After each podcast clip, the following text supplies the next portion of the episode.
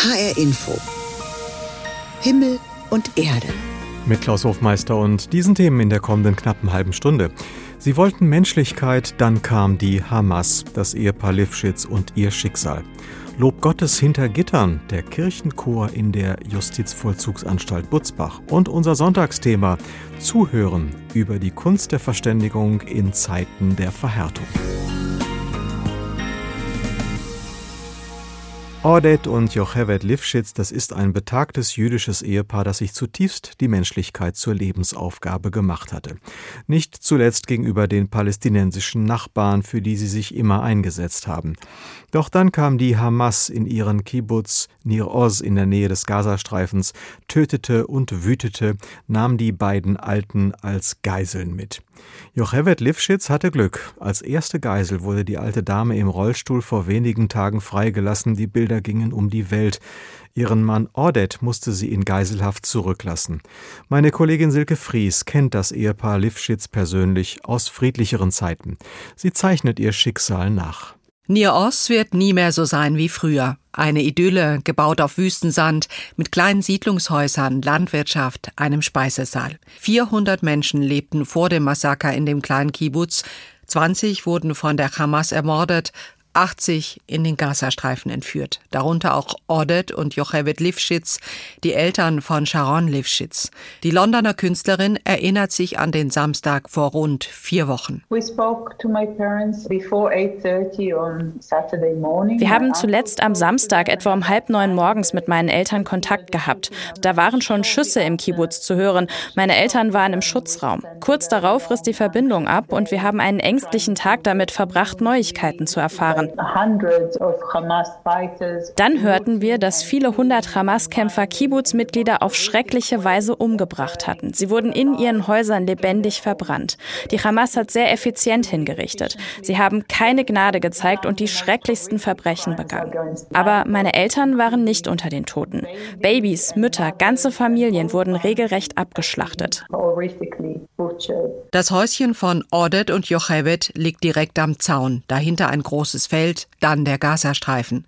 Das Haus, meist nicht abgeschlossen, dünne Wände, kein Hindernis für die Terroristen. Odet und Jochevet hatten Nir Oz in den 1950er Jahren mitgegründet. Als ich die beiden vor einiger Zeit besucht habe, stand ich mit Odet am Zaun. Nach dem Sechstagekrieg im Jahr 1967, da war hier alles offen. Unsere Felder, die gingen direkt bis an den Gazastreifen. Und wir haben oft Leute aus dem Kibbutz mit dem Traktor rübergefahren und sind dann dort am Mittelmeerstrand zum Baden gegangen. Nicht nur Odet und Jochevet konnten ein wenig Arabisch. Viele in Nios engagierten sich für die palästinensischen Nachbarn. Vor allem bis zur Machtübernahme durch die Hamas vor rund 15 Jahren. Wir hatten gute Beziehungen zu den Leuten aus dem Gazastreifen. Sie kamen in unseren Kibbutz, um hier zu arbeiten und wir sind dann dorthin gefahren, um einzukaufen. Man konnte ohne Probleme überall hin, nach Khan Yunis, nach Gazastadt oder nach Rafah. Wir hätten gerne noch engere Beziehungen zu den Palästinensern gehabt. Als Journalist lernte ich den Bürgermeister von Gaza kennen und nach dem Friedensabkommen von Oslo auch andere Politiker. Ich erinnere mich gut, wie Ordet in Richtung Gazastreifen zeigte und wie er sagte, wie ungerecht es sei, dass sie so unterschiedlich leben würden. Die Situation für die Menschen im Gazastreifen ist sehr schlecht und daran ist nicht nur ihre Regierung schuld, auch wir haben Schuld. Ab und zu wird Essen durchgelassen, aber ansonsten sagen wir, macht doch, was ihr wollt. Das ist sehr schwer. Und Ordet erzählte, dass immer wieder Raketen aus dem Gazastreifen Richtung Kibbutz geflogen seien, nicht weit entfernt seien im Feld Tunnel der Hamas entdeckt worden. Nichts aber habe ihre Liebe zu Nir Oz und zueinander trüben können. Hier im Kibbutz hatten sie sich kennengelernt.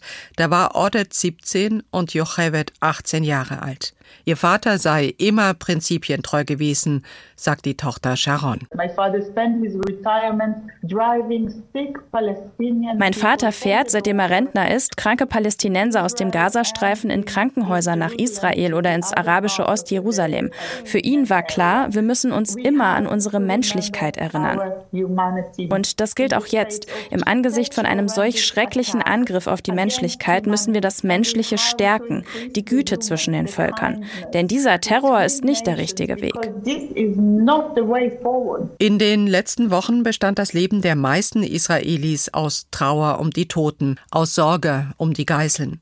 Die schwerkranke Jochevet ist nach mehr als zwei Wochen Geiselhaft freigelassen worden, als eine von sehr wenigen. Jetzt lebt sie in Angst um ihren Mann Odet, auch er über 80 und krank. Ich habe Odet und Jochevet in Erinnerung. Wir tranken Tee in ihrer Wohnstube in Nios, das früher eine Kibbutz-Idylle war. Ihre Botschaft war die gleiche. Am Ende wird es Frieden geben. Es gibt keine andere Lösung. Krieg kann man vermeiden, aber Frieden kann man nicht vermeiden. Am Ende wird es Frieden geben. Es gibt ja keine andere Möglichkeit. Ich bin vielleicht naiv, dass ich an Frieden glaube, aber ich hoffe, dass ich das noch erleben werde, solange ich lebe. Auch wenn die Hoffnung schwindet. Es ist schön, daran zu denken. Sie wollten Menschlichkeit und Frieden. Silke Fries über das Schicksal und die Geschichte der beiden Hamas-Geiseln aus dem Kibbutz Nir Oz. Der Terror und der Krieg in Israel, sie wühlen uns alle auf und die öffentliche Debatte ist aufgeheizt wie selten. In der Frage nach Krieg und Frieden stehen Positionen unversöhnlich gegenüber. Hier wie in vielen anderen Feldern ist ein Trend zu beobachten, der uns allen nicht gut tut, dass wir uns unsere Positionen um die Ohren hauen, dass die Kontroversen so zugespitzt und unversöhnlich ausgetragen werden, dass kaum Raum ist für Differenzierungen und vor allen Dingen für das Hören auf den anderen. Hören und Zuhören, das ist der Schlüssel zum Verstehen und auch zum Verständnis. Darum geht es in meinem kleinen Sonntagsschwerpunkt hier in HR Info Himmel und Erde. Und wir lernen jetzt ein Freundespaar kennen, das das versucht. Aber eigentlich ist es auch die Geschichte einer in Deutschland einmaligen Kooperation, die eine Freundschaft dann letztlich mit begründet hat. Zwischen Michael Fürst, dem Präsidenten des Landesverbandes der jüdischen Gemeinden in Niedersachsen, und Yazid Shamut, dem Vorsitzenden der palästinensischen Gemeinde in Hannover. Seit rund 20 Jahren versuchen Juden und Palästinenser mit gemeinsamen Projekten und Veranstaltungen Verständnis für die Sichtweise des anderen aufzubringen. Aber geht das, was ohnehin schon schwierig ist, auch in Zeiten wie diesen? Michael Hollenbach berichtet. Michael Fürst und Yazid Chamut umarmen sich zur Begrüßung.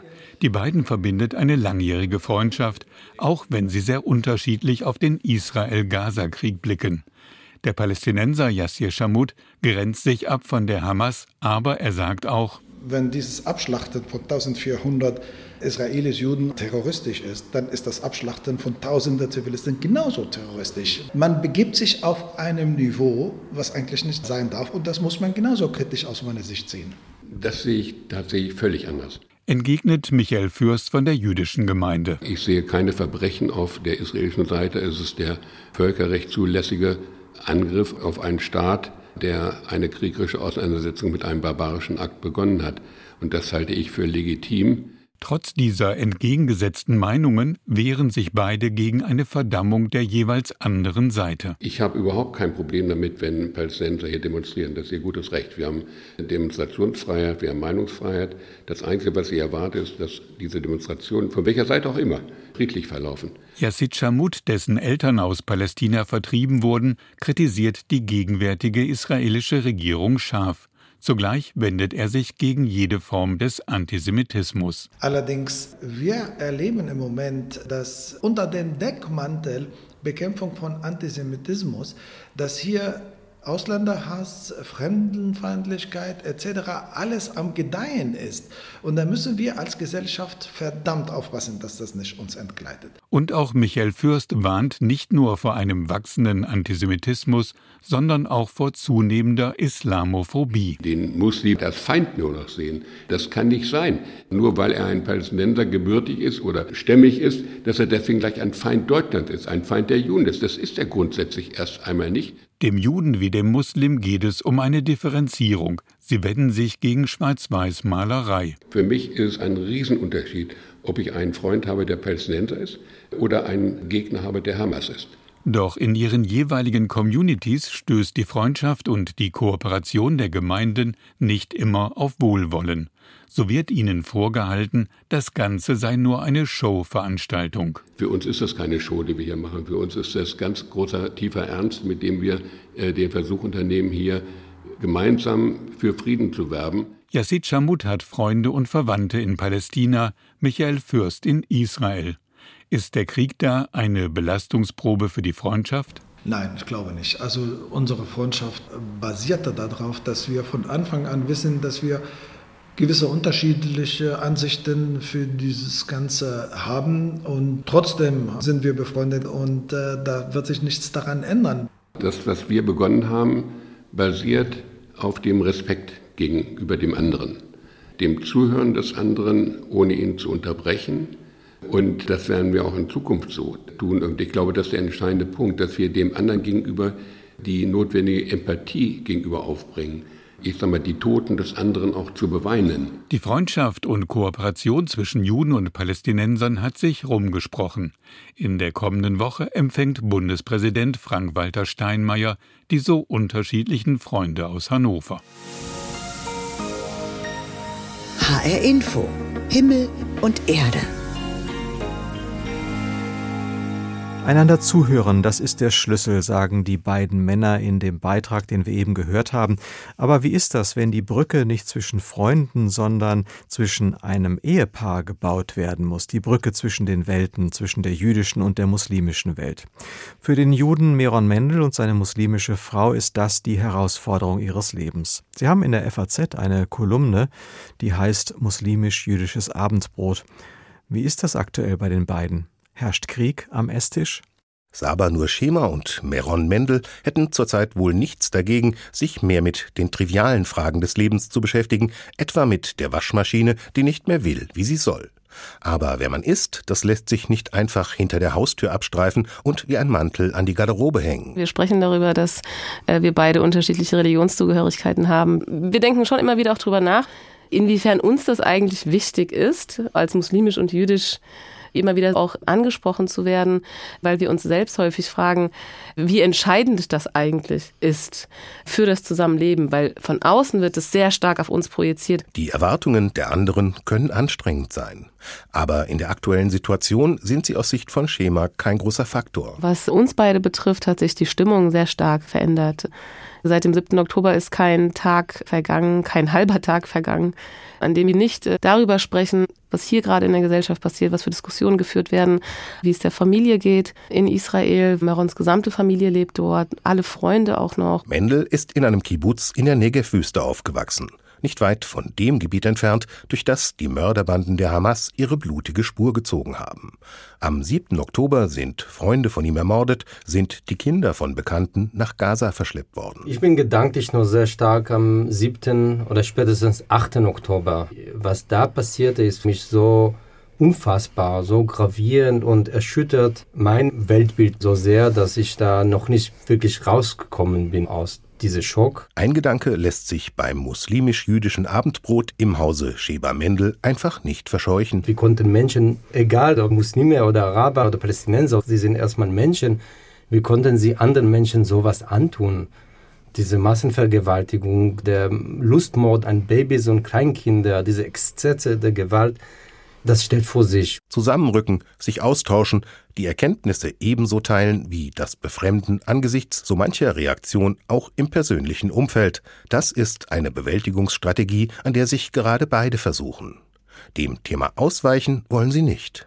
Es ist ein abendliches Ritual geworden, auf den Smartphones die Timelines zu vergleichen, die grundverschiedene Milieus abbilden. Während bei Meron vor allem Bilder zu sehen sind von den Menschen, die noch als Geiseln in Gaza sind oder auch Fotos von Menschen, die ermordet worden sind, sehe ich bei mir insbesondere Bilder aus Gaza von Kindern, die umgekommen sind, von weinenden Müttern. Wir sehen einfach zwei Welten, die parallel funktionieren. Fake News und andere Spielarten der Desinformation spielen eine zentrale Rolle. Das durchschaut wohl kaum jemand besser als Saba Nurschema und Meron Mendel. Beide stemmen sich seit Jahren gegen die Flut der Lügen, halten mit Aufklärung und Bildungsarbeit dagegen. Was die beiden tun und wer sie sind, hat sie in den Augen mancher zum Vorzeigepaar gemacht. Ihr seid doch eigentlich das Musterbeispiel schlechthin, dass es funktionieren kann, dass Juden und Muslime keine Probleme miteinander haben müssten, dass es auch anders geht. Da müssen wir immer so ein bisschen schmunzeln, weil das ist überhaupt nicht der Konflikt und der stand auch nie zwischen uns. Sie sind einfach ein Ehepaar aus Frankfurt mit einer Waschmaschine, die vielleicht nicht bald den Geist aufgibt, ein Paar, das den großen Fragen dieser Tage nicht entkommen kann und will, schon gar nicht denen, die sich gerade mit neuer Vehemenz in Deutschland stellen. Klein beigeben ist keine Option. Unsere Koffer waren nie gepackt und wir werden sie auch nicht packen, höchstens vor einen Urlaub oder sowas. Wir sind Teil dieser Gesellschaft und wir kämpfen für die Sachen, die wir das richtig erachten. HR Info Himmel und Erde mit einer Sendung rund um die Kunst des Hörens und des Zuhörens heute Morgen bei HR Info. In einer so lauten Gesellschaft lohnt es sich mal dorthin zu schauen, wo es durchaus eine Kultur der Stille gibt, wo das Hören vielleicht sogar auf das Unhörbare geschehen kann. Und so etwas kann sich in der Stille von Kirchen oder aber auch auf einem Meditationsbänkchen ereignen. Der Theologe Pierre Stutz beschreibt immer wieder Erfahrungen damit und ist als Autor und Redner einer der meistgefragten spirituellen Lehrer auf diesem Gebiet. Meine Kollegin Daniela Baumeister hat mit ihm gesprochen und hat ihn zunächst mal gefragt, warum ist das Hören in der Religion, in der Spiritualität eigentlich so zentral? Ja, das ist ein ganz wichtiger Aspekt, weil es geht ja immer wieder darum zu merken, dass wir mehr sind, mehr als, als die Arbeit, mehr als Leistung, mehr als Erfolg, mehr als Verwundungen. Und die Stille ist eben so ein Ort, wo wir erfahren können, dass es nicht nur viele äußere Stimmen gibt, sondern es gibt auch eine innere Stimme. Ich kann dem auch Intuition sagen wo ich einfach spüre, ah, da ist in mir noch ein Potenzial, eine Kraft, die entfaltet werden können. Ich nenne das eine göttliche Kraft. Die Regel der Benediktinermönche beginnt ja mit Neige das Ohr deines Herzens und höre Israel, betet der Jude täglich. Das heißt, es steht auch schon überall genau drin, oder? Ja, das ist einfach eine ganz wichtige Grundhaltung, offen zu sein, dass mir auch etwas zufallen kann, damit ich etwas ganz Neues mir noch aufgehen kann. Und darum ist es wichtig, diese im Hören drücke ich diese Grundhaltung der Offenheit aus. Ich bin offen, dass noch etwas ganz Besonderes auch mit mir geschehen kann. Und man kann das ja auch umdrehen. In der hebräischen Bibel im Alten Testament wird Gott immer wieder als einer bezeichnet, der das Schreien der Menschen hört. Also auch Gott hört demnach.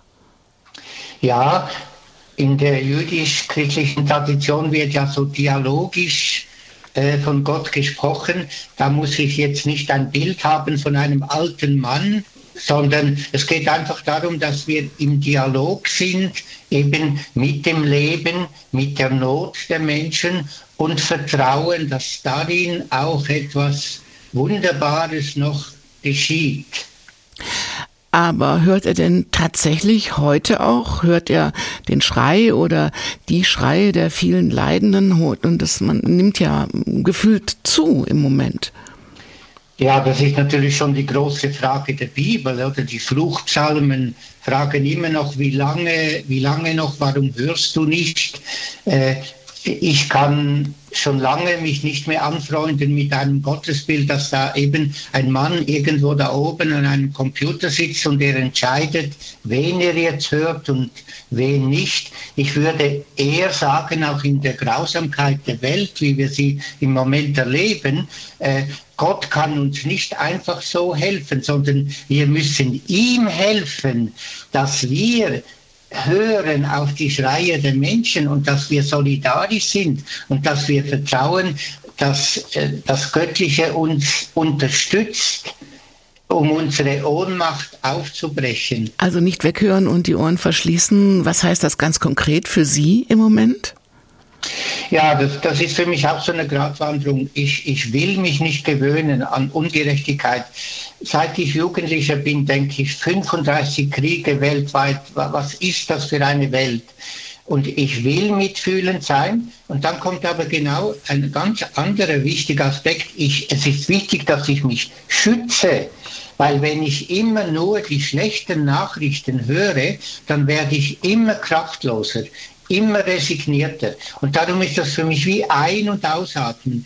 Ich höre auf die Not der Menschen, aber ich höre dann auch wieder auf mich, auf meinen Körper und versuche auch zu sagen, mein Beitrag genügt. Ich kann, im jüdischen Talmud heißt es so wunderbar, wer einen Menschen rettet, rettet die ganze Welt. Pierre Stutz, Sie werden am nächsten Dienstag 70. Sie haben gerade eine vielgefragte Autobiografie vorgelegt. Der Titel Wie ich der wurde, den ich mag.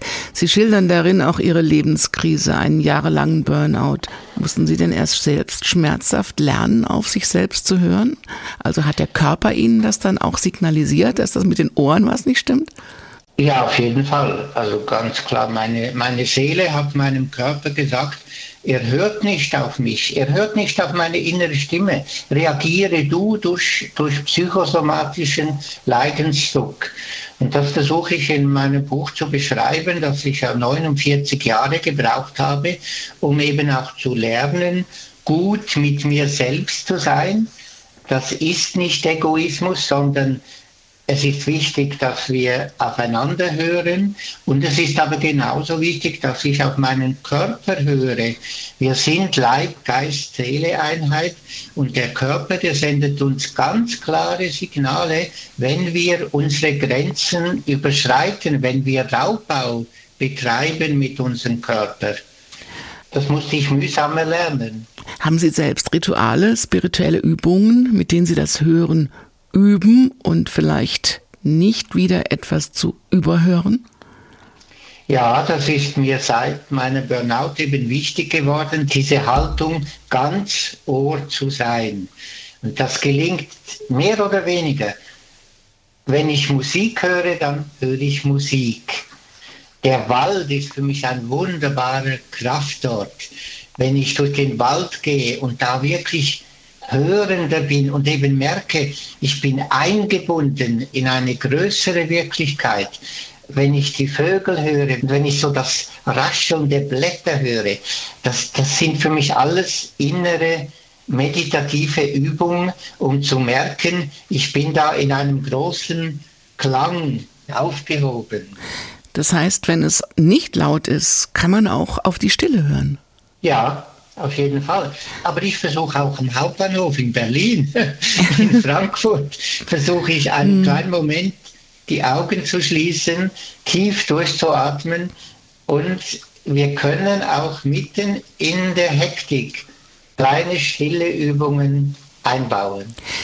Ist das dann eine körperliche Sache oder ist das auch eine Grundhaltung dem Leben gegenüber als spiritueller Mensch, um nichts zu überhören und besser zu überleben?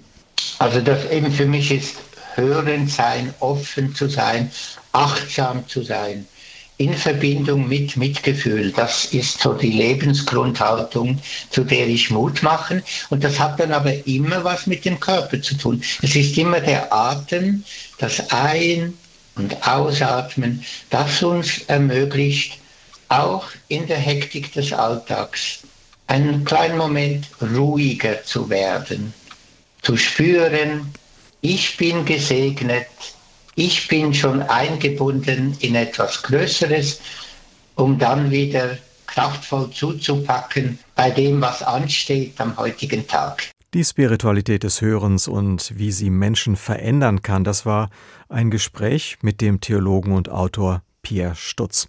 Er wird am kommenden Dienstag 70 Jahre alt und hat ein Buch geschrieben über sein Leben. Es hat den Titel Wie ich der wurde, den ich mag und ist im Bene Verlag erschienen. Zehn Männer, die sich einmal in der Woche zur Chorprobe treffen, in Gottesdiensten und in kleinen Konzerten gemeinsam singen. So weit, so normal, könnte man denken. Doch der Chor, den unsere Reporterin Anne-Kathrin Hochstrat in dieser Woche besucht hat bei den Proben, der ist anders. Anders als der Gesangverein um die Ecke. Es ist der Kirchenchor in der Justizvollzugsanstalt Butzbach. Es geht mitten rein in den alten Gefängnisbau in Butzbach. Durch schwere Türen, die erst auf und dann wieder zugeschlossen werden. Hinein in die Kapelle. Hier gibt es mittwochs erst einen Gottesdienst, danach probt der Chor.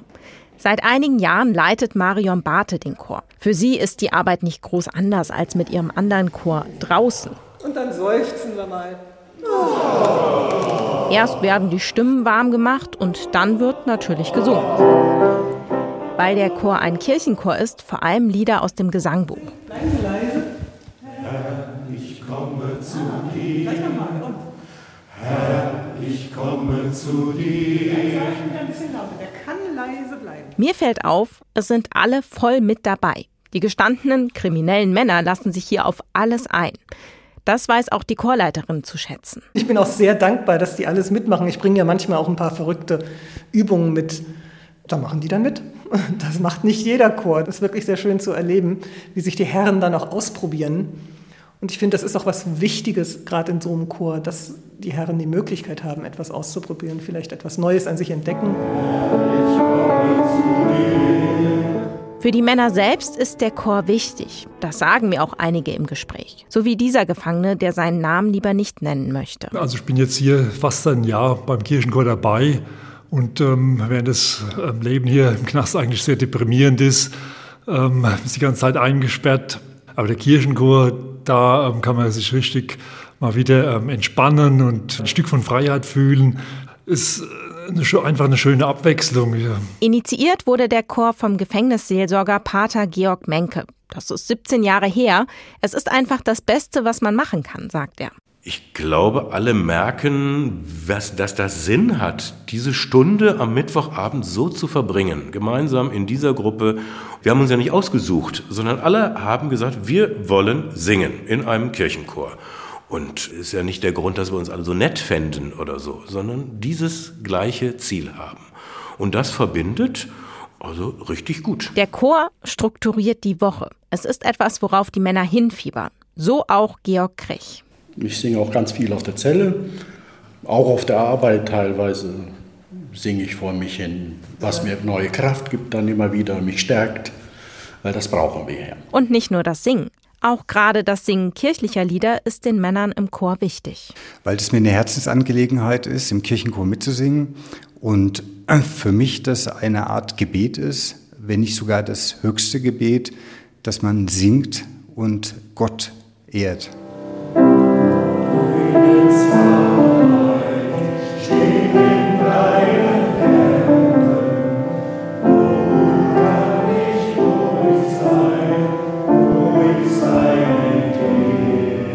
Lob Gottes hinter Gittern, der Kirchenchor in der JVA Butzbach, vorgestellt von Anne-Kathrin Hochstrat. Und das war HR Info Himmel und Erde mit Klaus Hofmeister. Ich wünsche Ihnen einen schönen Sonntag.